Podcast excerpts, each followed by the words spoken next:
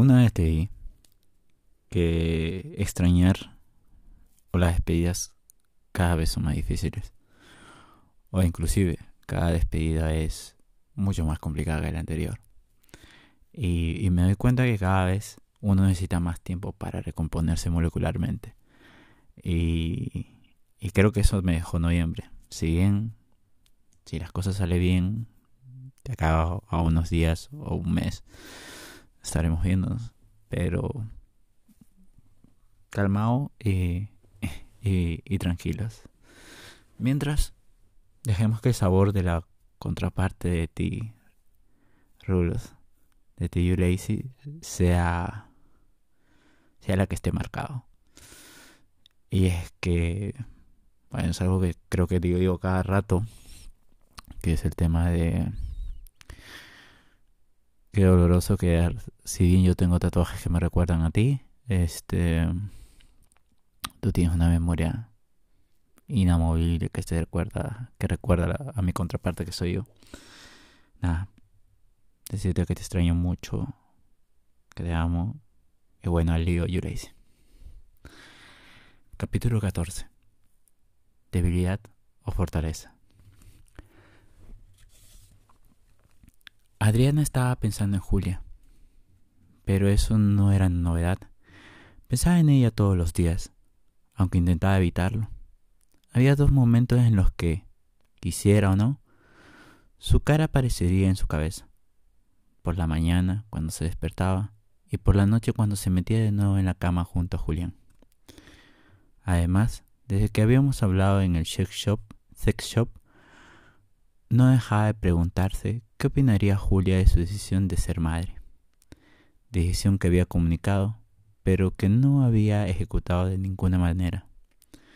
No había dejado las pastillas y aunque lo hubiera hecho no había peligro porque su vida sexual volvía a ser como antes del trío, e inclusive peor.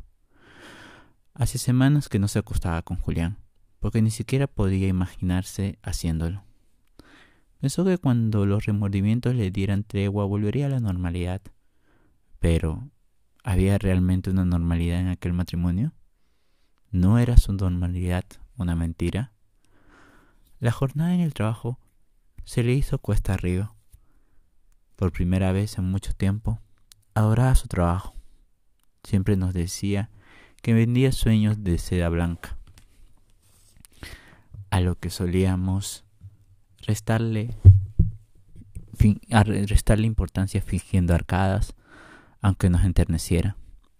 Pero aquel día, buf, no dejaba de pensar en cómo sería encontrar un mensaje de Julia en el móvil al salir de allí e irse a pasear o a hacer cualquier cosa con ella.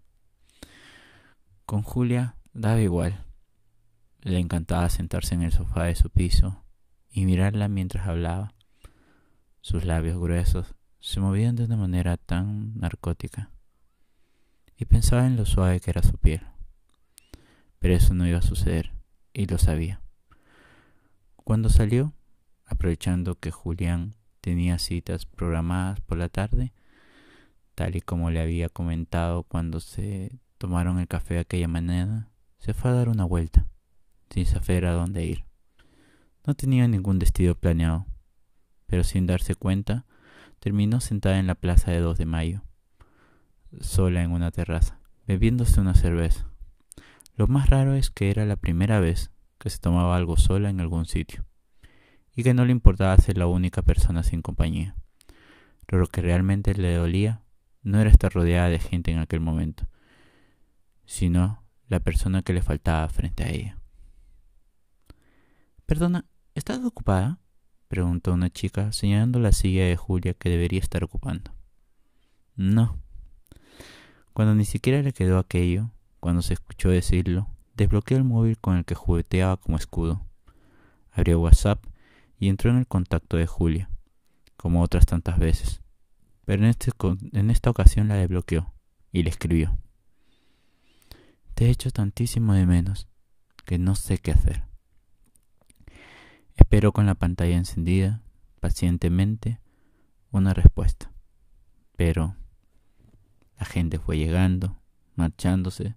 Su cerveza se calentó sin apenas probarla y hasta pagó la cuenta sin que ésta llegara. Nunca un viaje en metro se hizo tan largo. Julián preguntó al entrar en casa. Nadie contestó. Aún era de día y en la calle se disfrutaba de una brisilla agradable, así que dejó el bolso colgando de un perchero y se dedicó a abrir las ventanas. Olía a yasmín, a verano y sonrió.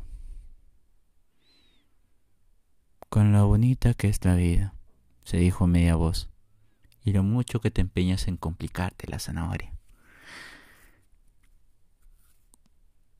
Gling Gling se volvió hacia la entrada, donde el bolso aún se mecía vagamente con la inercia del movimiento en el que había depositado. Había sonado una notificación de WhatsApp, pero no podía hacerse ilusiones. Podíamos ser nosotros, Podía ser Julián, avisando de que llegaría más tarde. Podía ser su madre quejándose porque no la había llamado. Abrió el bolso, sacó el móvil, desbloqueó la pantalla y ahí estaba. No puedes hacerme esto, Adriana. No puedes desaparecer, bloquearme y ahora venirme con esta mierda. Me he hecho de, de menos. Pues no deberías haberte ido, cobarde. No. Definitivamente no podía hacerse ilusiones. Bien corto el capítulo, pero tengo que decirlo, Rulos. Deberías haberme dicho eso tú. Nada. Eh, esto es pasado. Ya está.